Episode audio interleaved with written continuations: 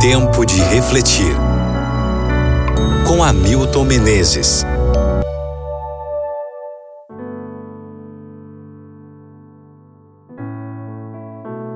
Eclesiastes capítulo 7, versículos 16 a 18. Não seja excessivamente justo, nem demasiadamente sábio. Não seja demasiadamente ímpio e não seja tolo.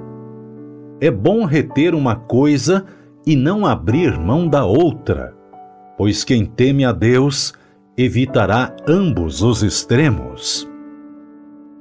Partindo da definição comum de equilíbrio como harmonia, moderação, autocontrole, postura sem oscilação, o Dr. Spencer Johnson, em seu livro Um Minuto para Mim, define equilíbrio como estilo de vida que contempla todas as áreas da vida. Equilíbrio é você viver de maneira equilibrada, podendo em alguns momentos se decidir entre a aproximação e o retraimento, o muito e o pouco, o tradicional e o contemporâneo, entre o amor e a disciplina entre as mãos de Marta e o coração de Maria. Ser equilibrado não significa ser alguém sem tonos, frio, impassível, calculista. Nem devemos imaginar que equilíbrio seja uma régua, uma trena para ver se saímos do trilho, nos excedemos ou fomos longe demais. O inimigo do bem quer nos polarizar em diferentes áreas da vida, quer que sejamos extremistas.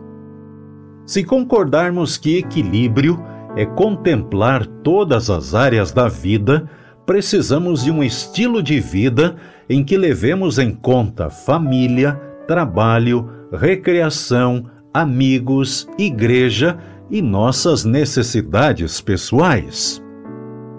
A família precisa de atenção e mais quantidade de tempo em lugar de estar em frente ao computador e à televisão. O trabalho e a vida profissional requerem constante aperfeiçoamento. A vida devocional e a comunhão com Deus também devem estar todos os dias em nossa agenda. O lazer a recreação e o relacionamento com os amigos igualmente fazem parte desse equilíbrio.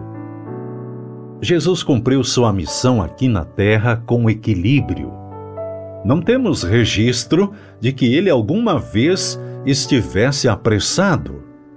Nunca vemos Jesus pressionando os discípulos para ultrapassarem os limites, negligenciar o descanso ou deixar de comer.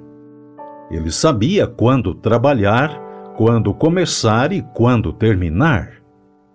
Até nos últimos momentos, de certa forma, podemos ver equilíbrio na vida de Jesus.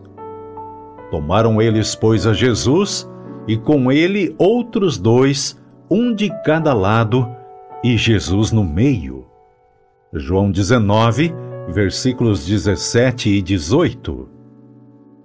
Mesmo que a colocação da cruz de Jesus no meio possa ter sido uma indicação dos que o crucificaram de que ele era o pior. Por outro lado, Jesus estava dizendo: fique no centro, evite os extremos. Reflita sobre isso no dia de hoje e ore comigo agora. Senhor Deus e meu Pai, nesse mundo tão complicado, tão polarizado, fora e dentro do cristianismo, Pai, me ajude a ser equilibrado, a viver a tua palavra não por extremos, mas com o equilíbrio da tua graça. Por favor, em nome de Jesus. Amém.